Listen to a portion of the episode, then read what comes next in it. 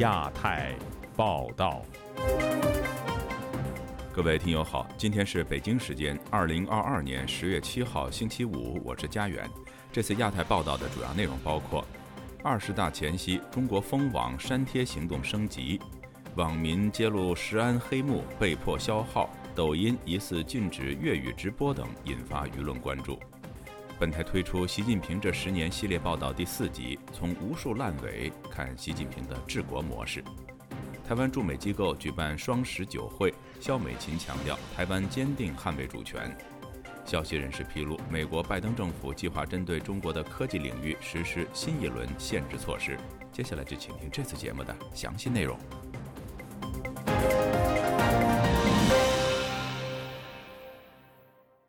中共二十大前夕，中国网络维稳措施进一步升级。众多微信、微博网民抱怨，他们无法正常发言，只能够转载官媒报道或网络截图。经常翻墙到境外网站的网民更发现，部分翻墙软件 VPN 无法正常使用，甚至失效。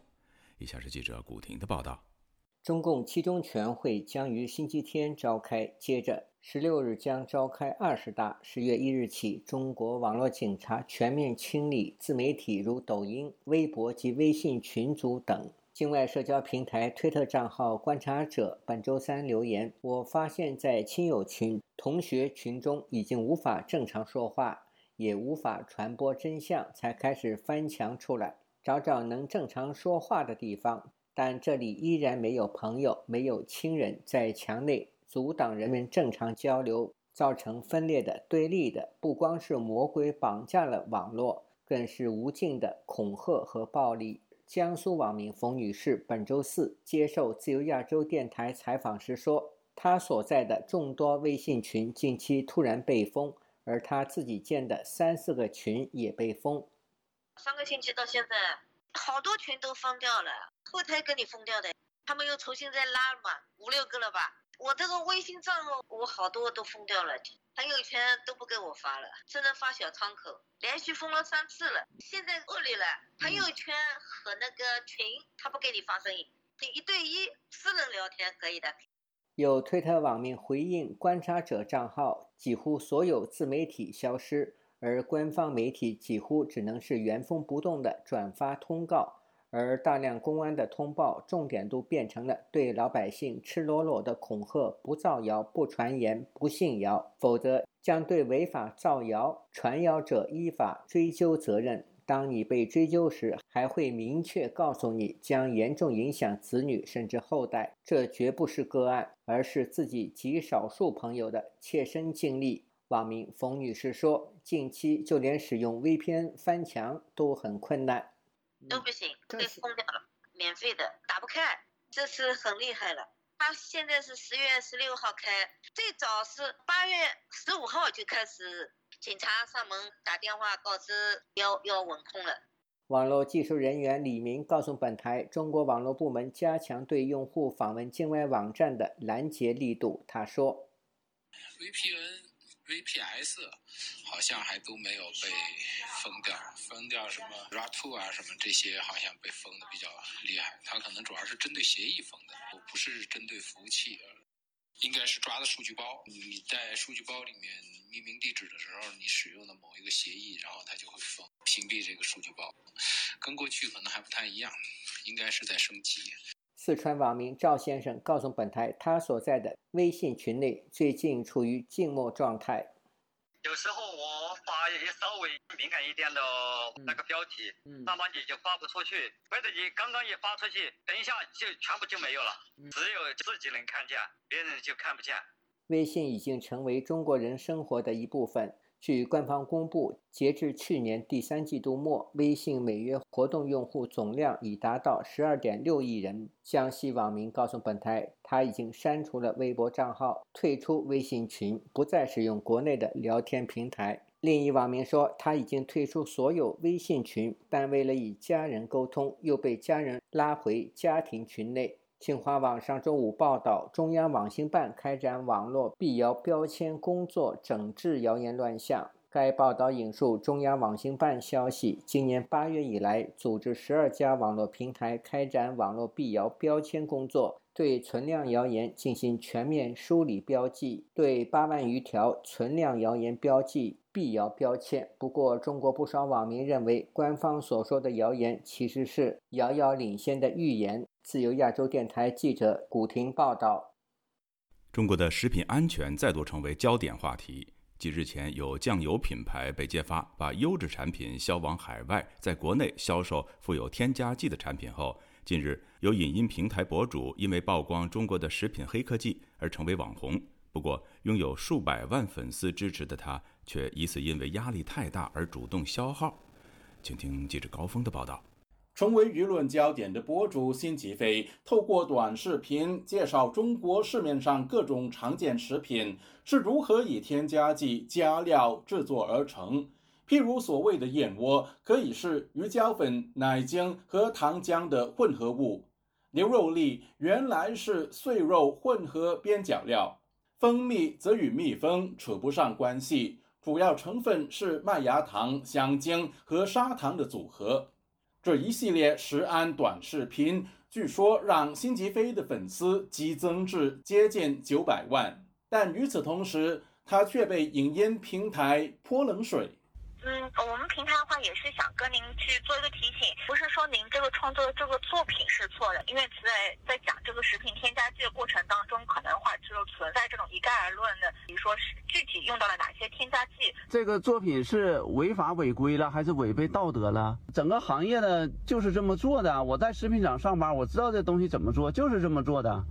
官媒《中国食品报》融媒体也加入围剿辛吉飞的阵营。指责他贩卖焦虑，宣扬低价有罪论，传播犯罪手法。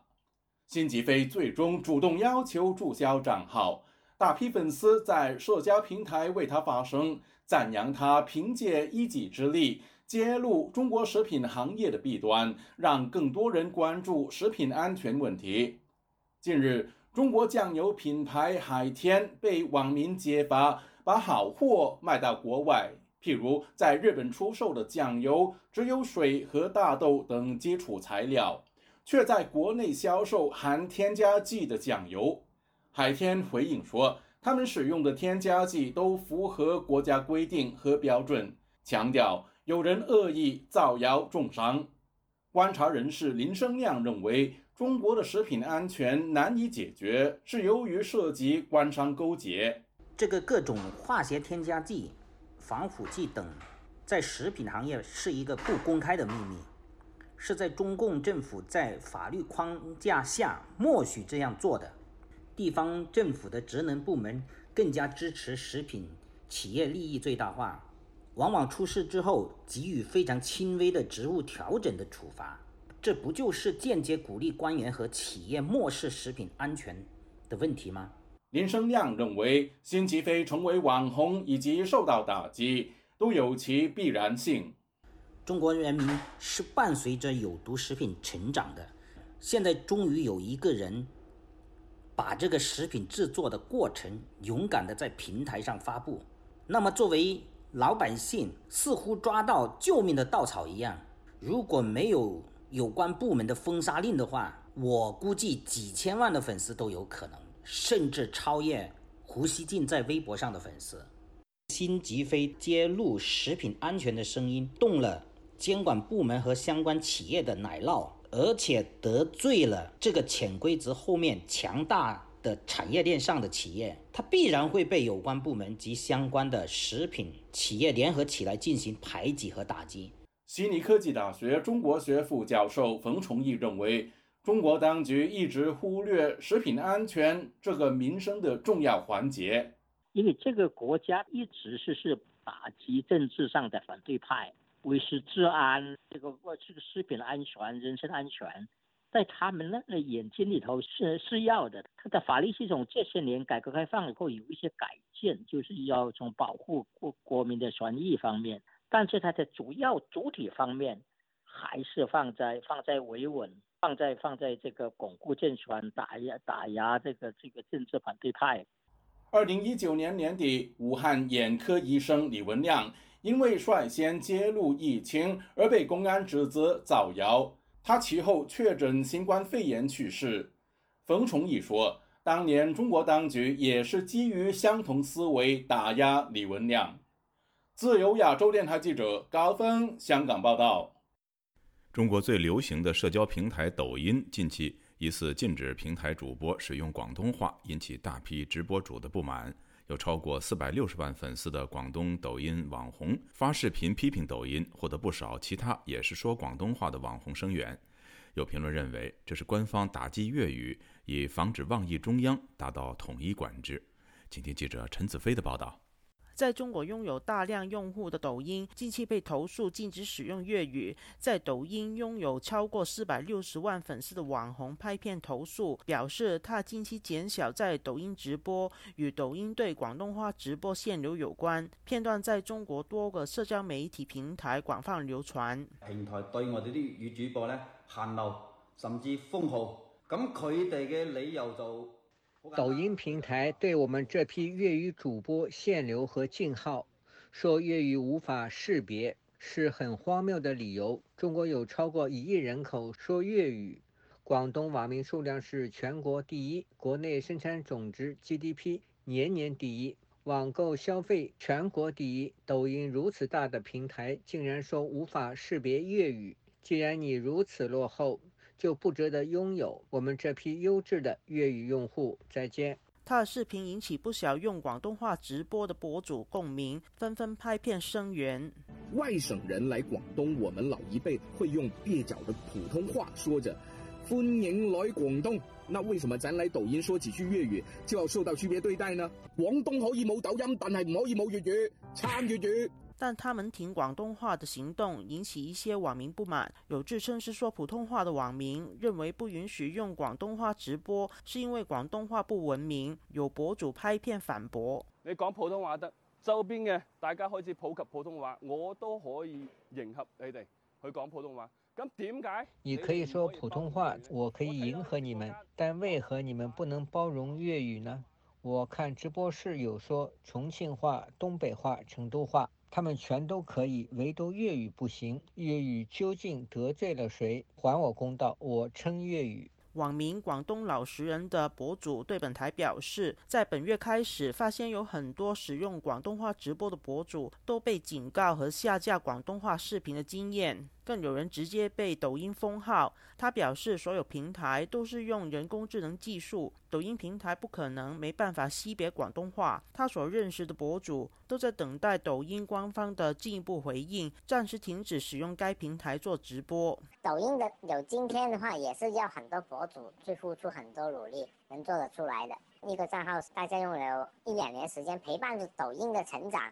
也不是抖音他自己做出来的，所以。然后大家基本上现在都直接就不用，因为如果猫猫言把一个账号不知道他会不会封号的情况之下再去开播的话，大家觉得风险太大了，打算要休息一下，等他的回应明确是你不想给我用粤语还是可以，之后大家才打算再重新开播。时事评论员方源表示，北平话和广东话之争在中国已经历史悠久，两种方言的使用其实是代表不同文化的兴衰。他认为这是抖音怀疑禁止使用广东话与香港内地化和改革开放被弱化有关。粤语呢，在改革开放的四十多年当中呢，代表了一股文化的意识形态的一种潮流，以香港作为支撑的一种外来的新鲜的思维意识等等的思想，对大陆造成的各方面的影响。随着改革开放的这种内卷收缩，随着香港的内地化的态势的发展，香港的弱化，香港的内地化，也就标志着粤语的弱化。他相信抖音这些做法也是要配合中国现实的政治文化。中国资深媒体人陈一中也认为，打压广东话的做法与北京采取严格的归一管理政策有关。就是中共的这个统治呢，它在文化上，在意识形态层面，它实行的是严厉的、极端的单一政策。语言作为这个思想啊、文化的这个载体啊，那肯定它更加需要唯一，就是说他能听得懂的。尤其在现在中共这么一个集权的情况下，你连语言上讥讽我，他都受不了，他都他都不允许的。如果你用粤语的话，在他看来，你骂我或者说你议论我、妄议我，我都听不懂，对他们来说是一种更大的冒犯吧。这个政权呢，它其实是一个非常自卑的、荒谬的一个政权。陈一中表示，从早前禁止蒙古话的情况，到现在抖音禁止使用广东话，反映北京对全国的语言和思想的管控只会越来越严，在二十大之后也不会放松。就亚洲电台记者陈子飞台北报道。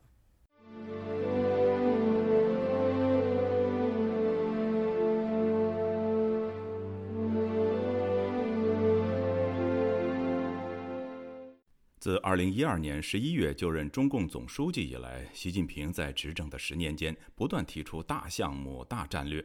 从“一带一路”到亚投行，从十万亿芯片工程到千年大计雄安新区等等。不过，这些项目不是后继乏力，就是腐败丛生，成为一个个烂尾工程。这背后到底是什么原因呢？在中共二十大召开前夕，本台推出《习近平这十年》系列专题报道。以下是本台记者凯迪制作的第四集。中共二十大临近，回顾习近平执政十年来干砸的大事儿，网友们近期曾总结出一份烂尾排行榜，分别是十万亿芯片工程、一带一路、雄安新区、北京证交所、亚投行、中国制造二零二五、千人计划、房地产、扶贫工程、节能减碳以及二十一个自贸区。下面我们就从排名前三位的芯片工程、“一带一路”和雄安新区这三大工程入手，看看他们是如何走向烂尾的。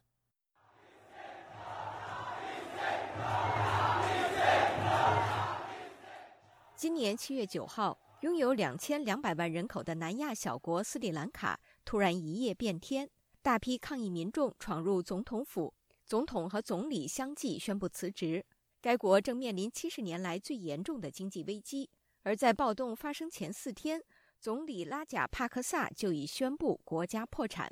这也为中国“一带一路”倡议再次敲响了警钟。新加坡国立大学政治系副教授庄家颖告诉本台，从结构来看，“一带一路”本身就是一套高风险政策。他所投资的个别计划呢，呃，都是长期不受呃业界或其他国家甚至呃国际组织呃投资的。背后的原因主要是因为它的风险相当大。中国把“一带一路”宣传为构建人类命运共同体理念的实践，也是习近平构筑中国梦的重要组成部分。而斯里兰卡则被视为海上丝绸之路的重要枢纽。在该国基建项目中，中方投入了数十亿美元贷款。四月，在斯里兰卡宣布的五百一十亿美元外债违约当中，至少百分之十来自中国。该国当政的拉贾帕克萨家族和中国关系密切，推动了许多昂贵而无用的白象工程，但都以烂尾告终。二零一七年，斯里兰卡因无力偿债，将汉班托塔港出租给中国九十九年，令外界感到震惊。其实，近年来陷入中国“一带一路”债务陷阱的不只是斯里兰卡。美联社七月份报道，阿富汗、阿根廷、巴基斯坦、埃及等九国的经济也濒临破产边缘，其中除阿富汗之外，全都已加入中国“一带一路”倡议。旅美经济学者程小农告诉本台，这些债务问题往往都和中国的腐败输出有关。中国的所谓“一带一路”在各个国家。特别是在第三世界国家呢，基本上它走的是中国模式。所谓的中国模式，就是工程项目呢，就是贿赂先行。程小农说，当外国贪官们被中国贪官收买之后，结果就是一屁股烂债。中共投资项目在发展中国家十有八九都是这种结局。全球发展研究所去年报告显示，目前约有百分之三十五的一带一路项目遇到比较严重的实施困难，如腐败现象。劳资纠纷、环境破坏以及当地民众的反对。与此同时，受信用枯竭和新冠疫情影响，中国对“一带一路”项目的投资金额近年来也不断下降。二零二零年投资额仅为四百六十五亿美元，较二零一九年骤降百分之五十四，创下新低。程晓农指出。中国政府在经济发展上一直有一个基本的局势判断错误，就是以为靠房地产泡沫为支柱就可以支撑中国经济崛起和繁荣，在境外搞“一带一路”大撒币，看起来也是顺理成章的事。但他没想到的就是，房地产泡沫早晚得破灭，破灭以后，他就没钱了，一带一路资金就断流了。伴随全球经济放缓和清零政策打击，中国地方政府负债累累，资金链断流，房地产市场泡沫正在破裂，中国的一带一路走向烂尾已成必然。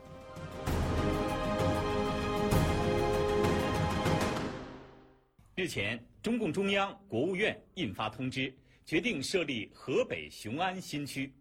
这是以习近平同志为核心的党中央。二零一七年四月一号。在这个西方称为愚人节的日子，新华社、央视等官媒共同发布了关于要在河北雄县荣成安新设立国家级雄安新区的消息。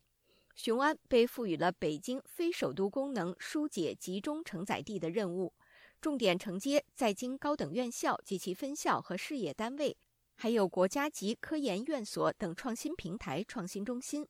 不过五年多之后，这个累计投资超过两千六百亿元的雄安新区真的雄起了吗？曾在雄安工作过三年的李先生告诉本台：“从开始建设初期，就是第一年过去了之后，它的衰败就开始是注定的。迁过去的都是一些无关紧要的部门，当时都是敲锣打鼓都愿意过去。然后比如说雄安那边的房子啊，包括其他的都是抢着买。但是现在的状况是无人问津。”门可罗雀，除了那些上班的人以外，就是雄安那一段的高铁基本上就没有太多的人。李先生说，雄安成为鸡肋，是因为根本就没有需求。仅仅只是因为习近平可能觉得一些国企的那些单位啊，包括一些国字头的单位啊，过度的挤占在北京里面，可能习近平是觉得很烦，因为他希望把北京变成他的皇城。旅居德国的国土规划专家王维洛对本台表示，雄安从一开始选址就是个错误，因为从地质上看，它处于华北凹陷的最低点，是常年洪水淹没区的范围之内，附近白洋淀污染严重，水质很差。这个城市它不是依据着一个。可持续性发展的理念，就是说，我们利用当地的资源支撑我们这个城市的发展和壮大，所以它是没有前途的。王维洛说，导致这一决策错误的根本原因就在于习近平，他在决策之前不能听取各方意见，更缺乏可行性评估。习近平他的这个东西呢，主要就是说我禁止别人说话。只能说好，不能说坏，这样呢就形成了他在决策的时候，他往往是听信了片面的意见，不能做出一个很理性的一个决策。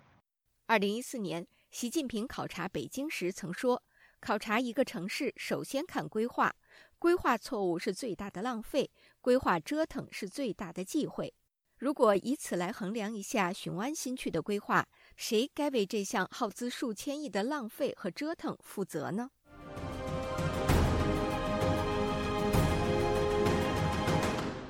今年七月前后，一场前所未有的反腐风暴横扫中国芯片行业。国家集成电路产业投资基金股份有限公司，也就是俗称大基金的多名高管相继被查。其中包括大基金总经理丁文武，还有大基金唯一管理人华鑫投资以及紫光集团多名高管。同时，中国工信部部长肖亚庆也因涉嫌违纪违法而落马。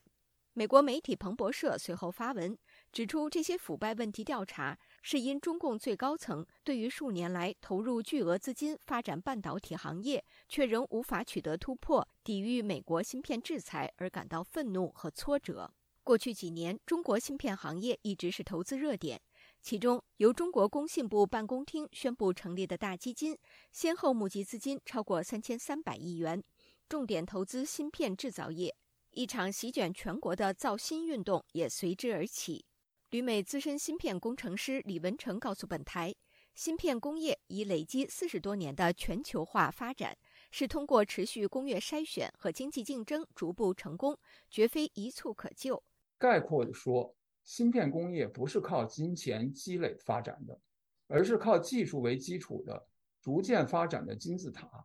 不过，这些产业界常识并不能阻止中国掀起的芯片大跃进。据官方调查，仅在2020年1到10月期间，中国新成立的半导体企业至少有5万八千家。相当于每天增添两百家。其中大部分没有任何芯片相关经验与技术，只是蹭热度骗经费。芯片大跃进的结果就是巨额损失和普遍烂尾。据中国集成电路入门网站极微网统计，二零一九到二零二零年间，包括成都革新、武汉宏芯、济南全芯等七家大型晶圆制造企业资金链断裂，先后烂尾。国有资本向这些企业投入的资金。都在人民币百亿以上，但据报道，这七家企业却从未产出哪怕一片晶圆。学者程晓农指出，芯片工程实际就是中央对内大撒币，对企业来讲则是天上掉馅饼。不管怎样，先接着再说，这种项目不烂尾才怪。就如果说由中央政府用政府官员的行政命令来指挥经济可以成功的话，苏联就不会垮台，那中共也不必改革了。所以，这种垂直的官僚体系来直接推动经济的害处，必然是糟蹋钱财，必然是大规模的烂尾。所以，这种计划项目越多，中国经济出麻烦的可能性越大。那么，习近平恰恰就是他只懂这个。程小农说：“习近平不懂市场经济，只会搞计划体制的一套。他推动这些大项目、大战略的结果，就是加快了中国经济走向衰退。”以上是自由亚洲电台记者凯迪华盛顿报道。习近平这十年，请用一句话总结。他推动这些大战略，结果是加快了中国经济走向衰退，告别繁荣，陷入困境。只能说好，不能说坏。官官相护，民不聊生。中国的民营企业没有希望，中国也没有希望。四面楚歌，朋友越来越少，把一手好牌打得稀烂。市场经济全面倒退，越来越成为一个这种经济的一个孤岛。皇权化、黑箱操作造成了经济失败、教育恶化的必然结果。我会认为，其实中国在这几年的一个外交有一点弄巧成拙的状况。当下中国的环境呢，毫无疑问已经变得非常糟糕了。我认为，中国的公民社会已经死掉了。我们生在这个多灾多难的国家，多半来自于人祸。来自于专制和独裁。中共二十大前夕，自由亚洲电台将推出《习近平这十年》八集特别节目，敬请关注。台湾驻美机构台北经济文化代表处十月五号在华盛顿举行双十国庆酒会，驻美代表肖美琴强调，面对中国威胁，台湾不挑衅也不屈服，会坚定捍卫主权。以下是本台记者陈品杰的报道。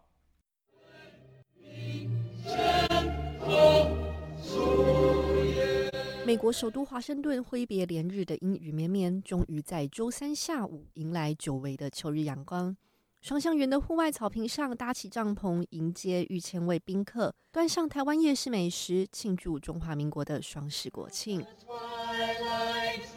台湾驻美代表肖美琴在酒会上发表演说，指出，面对中国日益渐增的威胁，台湾要强化自身力量，将维护和平与民主的现状作为第一要务。他表示，虽然双十酒会是庆祝国庆的场合，但因为台湾民主安全遭受迫在眉睫的威胁，他的心情有点忧郁。小美琴这么说。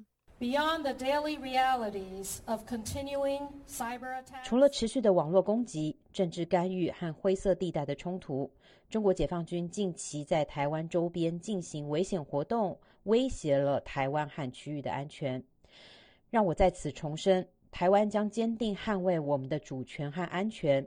总统蔡英文已经明确表示，我们不会挑衅，但也不会屈服于胁迫。此外，小美琴也感谢美国总统拜登对于台海和平的支持，以及美国积极支持台湾参与国际组织。拜登在九月二十一日于联合国大会发言时，罕见提到台海的问题，强调美国致力维护台海和平，重申奉行一中政策，反对任何一方单方面改变现状。这是近年来美国总统首次在联合国场域中公开强调对台海和平稳定的重视。本年度的双十酒会上也有不少难得的身影，包括白宫前国安顾问约翰·波尔顿、美国在台协会主席莫健，以及美国国务院政军局前助理国务卿库珀。此外，日前到访美国参加美台国防工业会议的台湾国防部军备副部长王信龙也是座上宾。这是近年来台湾驻美机构在双向园举办国庆酒会中少见来自台湾军方的高层级代表出席。莫健发表讲话时就强调，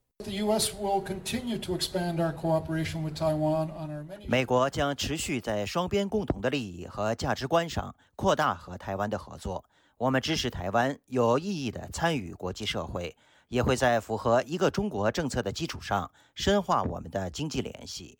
过去一年中，美台关系日趋紧密。美国参议院外交委员会在九月就通过台湾政策法案，这项法案被视为一九七九年以来最全面重整美国对台政策的法案，在外交、军事、经济等领域提升美台关系。不仅如此，双方近期还宣布正式启动美台二十一世纪贸易倡议谈判，这也将有助于深化双边的贸易关系。不过，中共二十大即将召开。外界预期，中国国家主席习近平很有可能获得第三届连任。届时，北京是否会展开进一步对台湾的威胁行动，导致台海紧张局势升级，也是外界关注的重点。针对台湾将如何应对中方武力威胁的问题，小美琴受访时如此回应本台：“我还是再次重申哦，我们致力的维护我们国家的安全，都是全民一心。那我们会持续的对于区域的和平稳定来做出贡献。”今年八月，美国众议院议长佩洛西率团访台，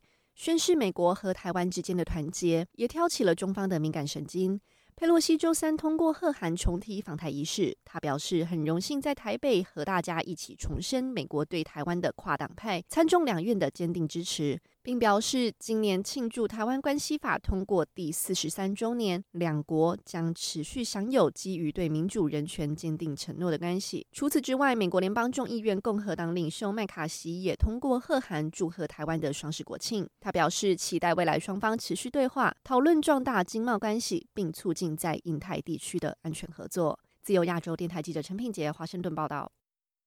中国官媒央视五号晚间播出有关强军十年迈向战略转型的专题片，宣称厉兵台海，前出西太，绕岛巡航。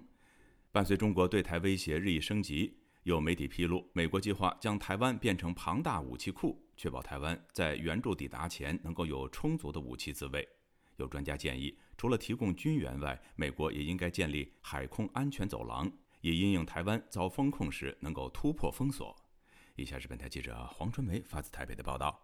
《纽约时报》引述前后任官员指出，解放军近期对台湾的海空演习显示，中国可能以封岛作为攻台前奏，台湾得自力撑到美国或其他国家介入。美国官员在研究解放军演习之后，正加强努力在台湾打造庞大的武器库存。报道也提到，把台湾打造成武器库的行动面临挑战。美国及其盟邦优先运送武器到乌克兰，正在消耗自身的库存。而且，武器制造商如果没有稳定的长期订单流，也不会愿意开设新的生产线。目前也不清楚，如果美国加速运送武器给台湾，中国会作何反应？本台军事评论员齐乐意解读认为。标题为“美国有意把台湾变成庞大武器库”，有点耸动，会让人误解台湾已经变成可能急迫会发生战争的战场，所以需要大量武器。他进一步解释，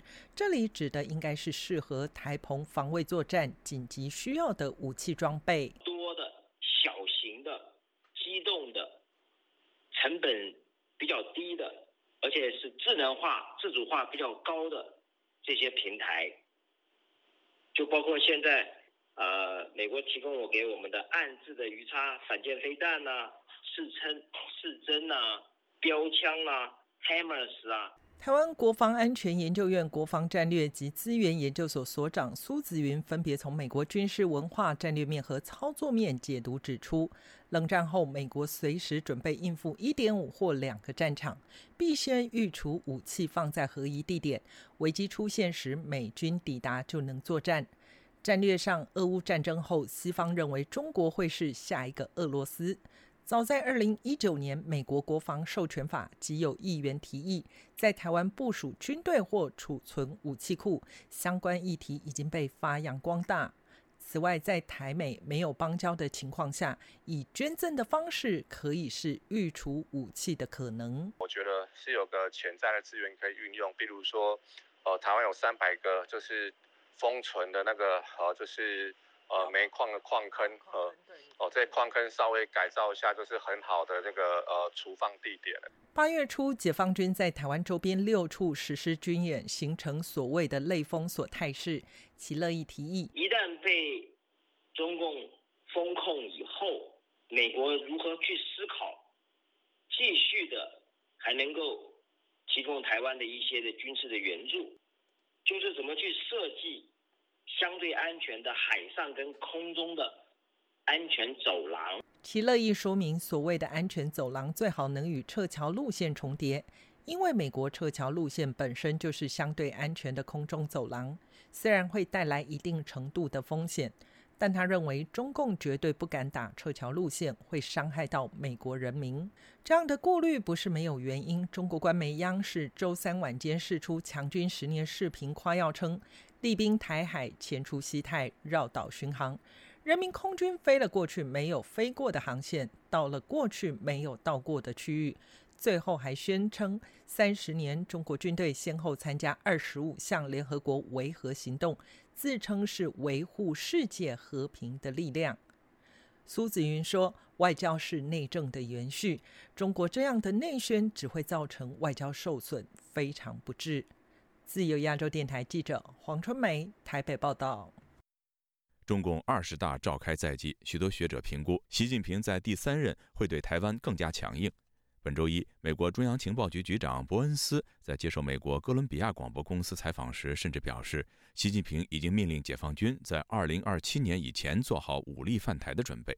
中共二十大之后，台海局势走向如何呢？以下是本台记者唐媛媛与郑重生的报道。自从美国众议院议长佩洛西访台后，中国对台动作频频，不仅对台实施军演、经济制裁，随后还对台湾进行灰色地带行动。十月五日，美国智库全球台湾研究中心在华盛顿举办年度研讨会，讨论台海局势的升温与两岸未来。研讨会上，台湾的总统蔡英文以录影的方式发表开幕演说。他在会议上表示。China's persistent military exercises。近日，中国已持续军事演习、灰色地带行动、和军机舰、人员及无人机侵扰台湾周边区域等行为，迫害台海现状。再加上俄罗斯对乌克兰的战争，上述两事件皆凸显国际秩序受到威权主义的严重威胁。针对中国近日的文攻武赫，美国在台协会主席莫健在研讨会上提到，中国不仅对于美国众议院议长佩洛西访台过度反应，北京对联合国大会二七五八号决议的曲解，亦是在破坏台海稳定。对此，莫建除了重申美国基于三个公报、台湾关系法与六项保证的一个中国政策没有改变之外，他也特别提到中国在台湾海峡采取的多元胁迫手段，包括封锁台海。莫健至此指出，美国认为依据台湾关系法，中国采取封锁台海的手段也是一种胁迫。在回答本台记者提问，美国是否预期未来五到十年，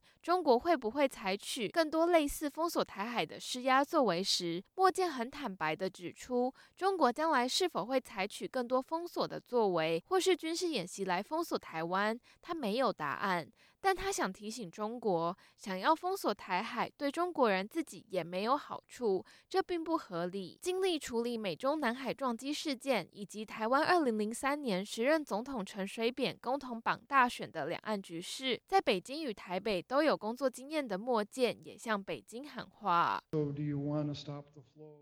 你真的想拦阻你生产的半导体在世界流通吗？你想要阻止多数国际航运通过台湾海峡吗？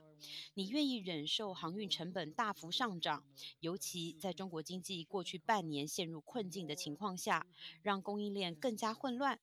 我们希望中国能好好想一想这些问题。他还提出一组数据，说今年以来，全球有近半数的集装箱货柜通过台海。若按照吨位计算，全球百分之八十八大型货运船也通过台海的航道。他指出，包括中国自己在内，台湾海峡还是日本、韩国和台湾船舶的主要航线，影响遍及的市场包括欧洲、美国和全球。他呼吁，包括中国在内的所有各方都应该深思，封锁台湾海峡对全球商业意味着什么。莫健也重申美国国务卿布林肯的谈话，指出美国与中国的竞争不该导致冲突，美国不寻求冲突，也努力避免冲突。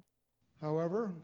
we will defend our interests. 但是，我们将捍卫美国的利益，对抗任何威胁，无论是在台湾海峡，还是在印太地区。对于维系台海的现状，特朗普时期蓬佩奥政策规划办公室中国政策主席顾问余茂春在研讨会结束后接受媒体采访，他在回答本台提问时表示：“中国任意妄为，他自己给这个自由世界，呃，呃，立下了很多莫须有的所谓的红线。”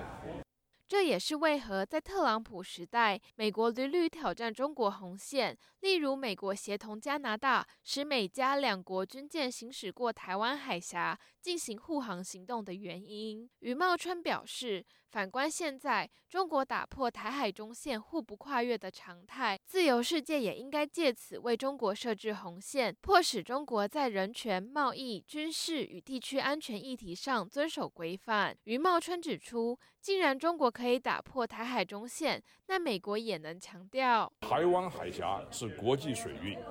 不属于任何一个国家，所以这就是红线。自由亚洲电台记者唐媛媛、郑重生，华盛顿报道。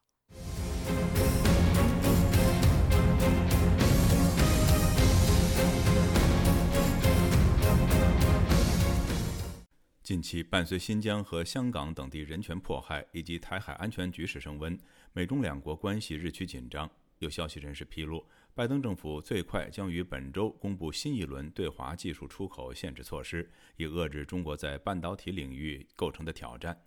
有学者认为，美国的对华强硬政策将对中方科技企业造成重大打击。以下是记者经纬的报道。美国《华尔街日报》日前引述消息人士披露，拜登政府正准备在半导体及制造设备领域推出新的出口管制措施，这也是美国政府阻止中方企业获得制造尖端芯片等美方技术的最新举措。知情人士透露，最新的出口限制将包括高端存储芯片和最尖端芯片制造设备，而涉及超级量子计算机的技术也是另一个正在讨论的目标。旅美资深芯片工程师李文成说：“美国此举无疑将会重创中国科技企业。”他表示，量子领域不同于芯片，其技术核心更注重前期发展。虽然中国在量子领域做出了一些成果，但仍未获得突破性进展。中国早在十年前就投资数亿元资金发展量子通讯，但最终不了了之。他说：“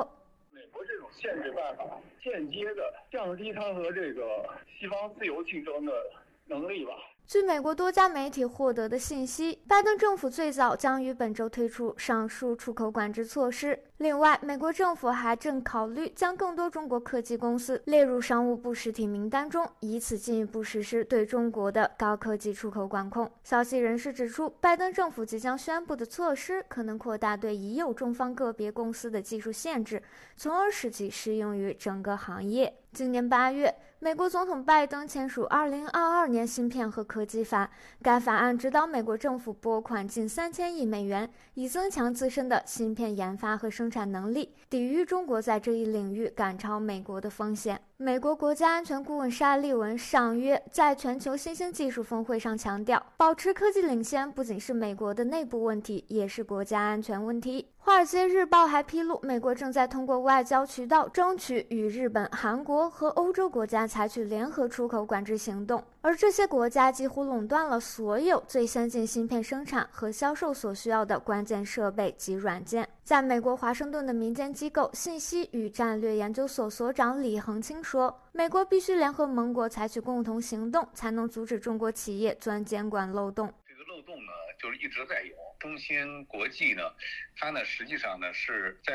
这个特朗普政府呢进行制裁了以后呢，它呢通过其他的很多的国家这些公司呢绕道去采购。”采购里头绕了很多手，然后就回到它的中心的这个系统当中，它实际上是在违反禁令的。这就是为什么最后呢，美国政府呢现在出台的办法呢，现在更多的是用这种商业部整个给你发许可证的办法，然后甚至是每一个批次的这个供货都要经过审核。外界注意到，美国早在特朗普政府时期就启动了对中国的芯片技术和设备出口禁令，而目前拜登政府延续了这一政策，并且不断收紧。今年九月，拜登政府对英伟达和超威两家美国芯片设计大厂下达出口禁令。阻止这两家公司向中国及俄罗斯出售用于建立数据中心服务器系统的高端芯片。美方担心这些涉及人工智能技术的产品会被应用于中国的超级计算机，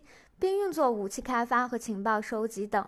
截至目前，白宫和负责技术出口许可的美国商务部尚未就上述可能的对华技术限制措施回复本台查询。自由亚洲电台记者经纬华盛顿报道。台湾的国安局长陈明通赴泰国行踪遭泄密事件，在台湾引发立法委员的关切。本周四，陈明通在立法院被询时表示，行程泄露或与泰国海关大多使用华为设备有关。以下是本台记者黄春梅发自台北的报道：台湾的国安局长陈明通七月出访泰国，其通过海关的脸部照片下榻酒店收据遭到不明推特账号流出。陈明通周四率相关情报机关首长列席外交及国防委员会，提出国家情报工作暨国家安全局业务报告，并且被询。针对出访遭泄密事件，陈明通回应，在秘密会议中已向立委说明。他在答询时表示，国安局并没有遭到渗透，内部有清查局内人员手机、电脑，细节不便说明。但主要问题在泰国，可以看得很清楚，这是一种认知作战，因为曝光形成的管道是临时设立的网站，这与中共的手法很接近。民众党立委邱成元质询时表示：“其实国安局这边也有声称，哈，这个当时会泄密是因为泰国海关使用的是华为的设备，有没有这个有没有这个事项？我们了解这个确实，他他都他他基本上，我们看到他的监视器基本上都是华为的。”无独有偶，台湾的国防部前政战局长简世伟八月率干部一行人六人赴檀香山与美军交流。遭到台媒《中华时报》在其网站完整披露五天行程，除了行程手册疑似遭掌握之外，连开会的对象、坐车配置、用餐餐厅以及菜单都被曝光。邱成远质疑，检视为赴美国考察的行程也被媒体泄露，难道美国的海关也使用华为设备？新任政战局长杨安则回应：根据了解，前置作业流程就已经被泄露出去。至于外流的管道与对象都有做调查，如果有不法，一定会依法就办。民进党立委林静怡质询时指出，中共的介入是否会造成台湾国际合作与资讯交流的危险？他追问国安单位是否与其他国家民主政党沟通。陈明通回应表示，在川普政府后期，他提倡干净网络。对，那时候东南亚国家因为跟中国关系太好了，对，也不太不以为然。对，我想这个事件。为为让他们醒过来。陈明通以今年六月在新加坡香格里拉饭店举行的香格里拉对话亚洲安全会议为例，澳大利亚国防部的资料遭外泄，他相信东南亚国家也感受到严重性。除了认知战之外，国民党立委江启臣也关切，今年八月初中国解放军在台湾周边实施大规模军事演习。两岸之间是否有热线维持沟通管道、管控危机？第三次台海危机九六零的时候，根据一些传闻，甚至一些传记，李登辉那时候是有密使的。请问现在的蔡英文有没有？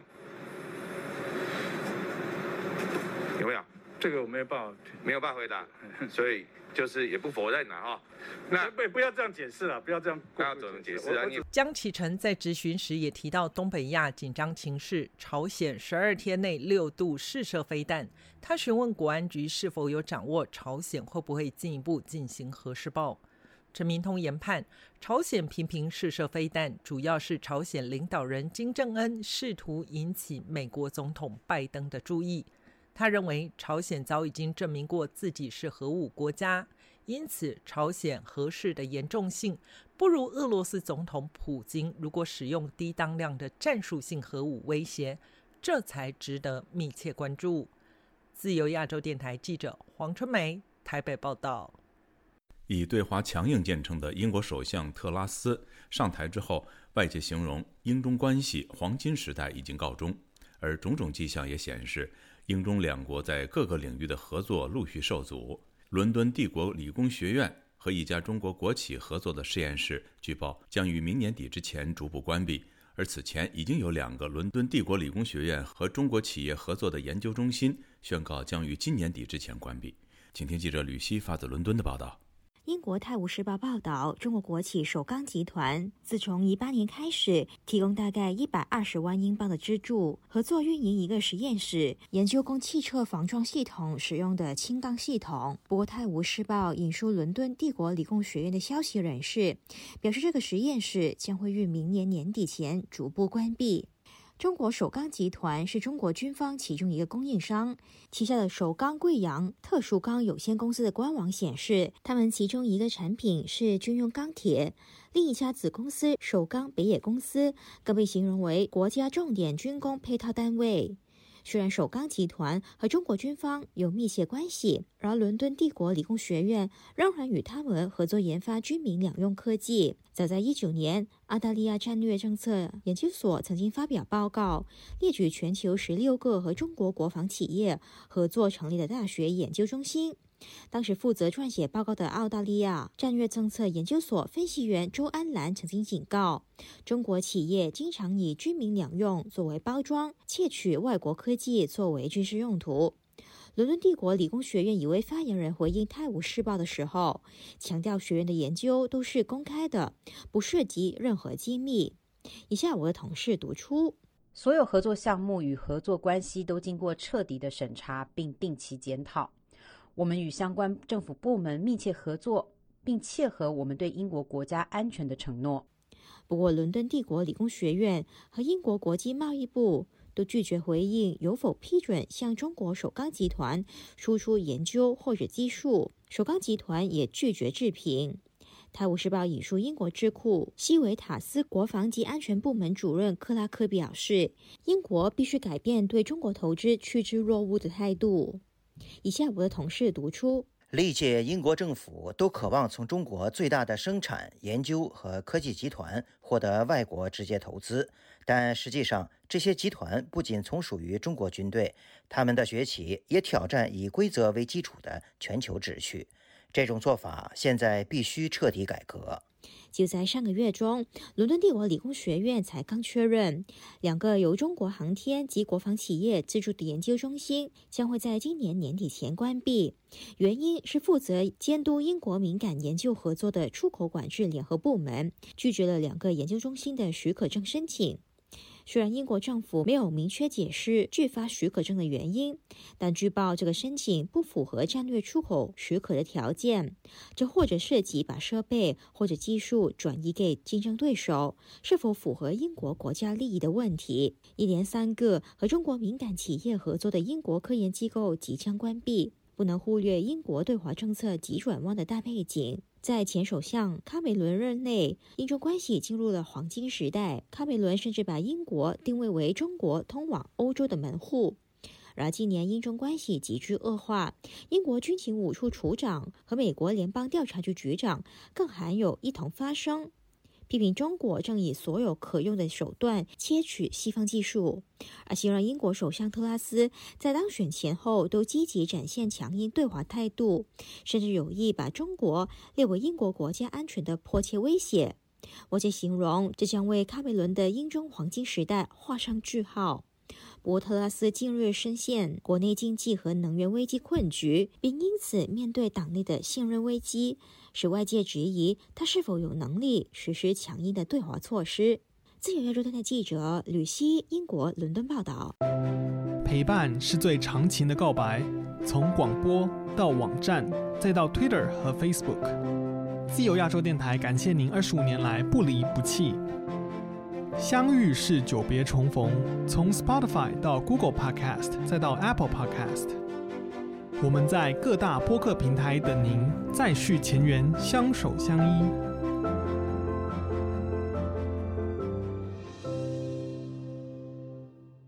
听众朋友，接下来我们再关注几条其他方面的消息。据海外维权网六号披露，十月五号，四川维权人士黄晓敏被以寻衅滋事罪判刑四年。黄晓敏于二零二一年五月二十九号被成都市警方以涉嫌寻衅滋事罪刑事拘留，稍后被捕。五号获得的消息说，黄晓敏已经被成都市金牛区法院以相同的罪名判刑有期徒刑四年，刑期到二零二五年五月二十八号。目前，黄晓敏被羁押在成都市看守所。澳大利亚战略政策研究所星期三发布的一份报告指出，中共自2021年11月便试图通过各种假信息与错误信息来影响所罗门群岛与中国相关的公共讨论，其中一个目的就是要压制与中共立场相抵触的信息。联合国人权理事会六号表决否决针对中国新疆维吾尔自治区人权状况进行辩论，使西方国家共同提出的一项决议草案胎死腹中。法新社报道说，在此之前，北京展开激烈游说，有四十七个成员的联合国人权理事会六号表决后，以十九票反对、十七票赞成、十一票弃权，否决了就上述议题进行辩论的动议。英国维珍航空宣布，由于俄罗斯领空持续关闭，营运日益复杂，决定无限期暂停伦敦往来香港的航班服务，并关闭香港办事处。有香港学者指出。香港复苏较区内其他城市慢，维珍显然是对香港经营环境失去了信心。《纽约时报》最新一项视觉调查披露了李文亮医生之死的新细节。中国的李文亮医生因为在新冠病毒传播早期发出警报，并在面临审查时发声，而成为人民英雄。《纽约时报》的视觉调查团队审阅了李文亮的医疗记录，并独家采访了一位目击抢救过程的医生，揭示了关于李文亮病情和死亡的重要新细节。听众朋友，这次的亚太报道播送完了，谢谢收听，再会。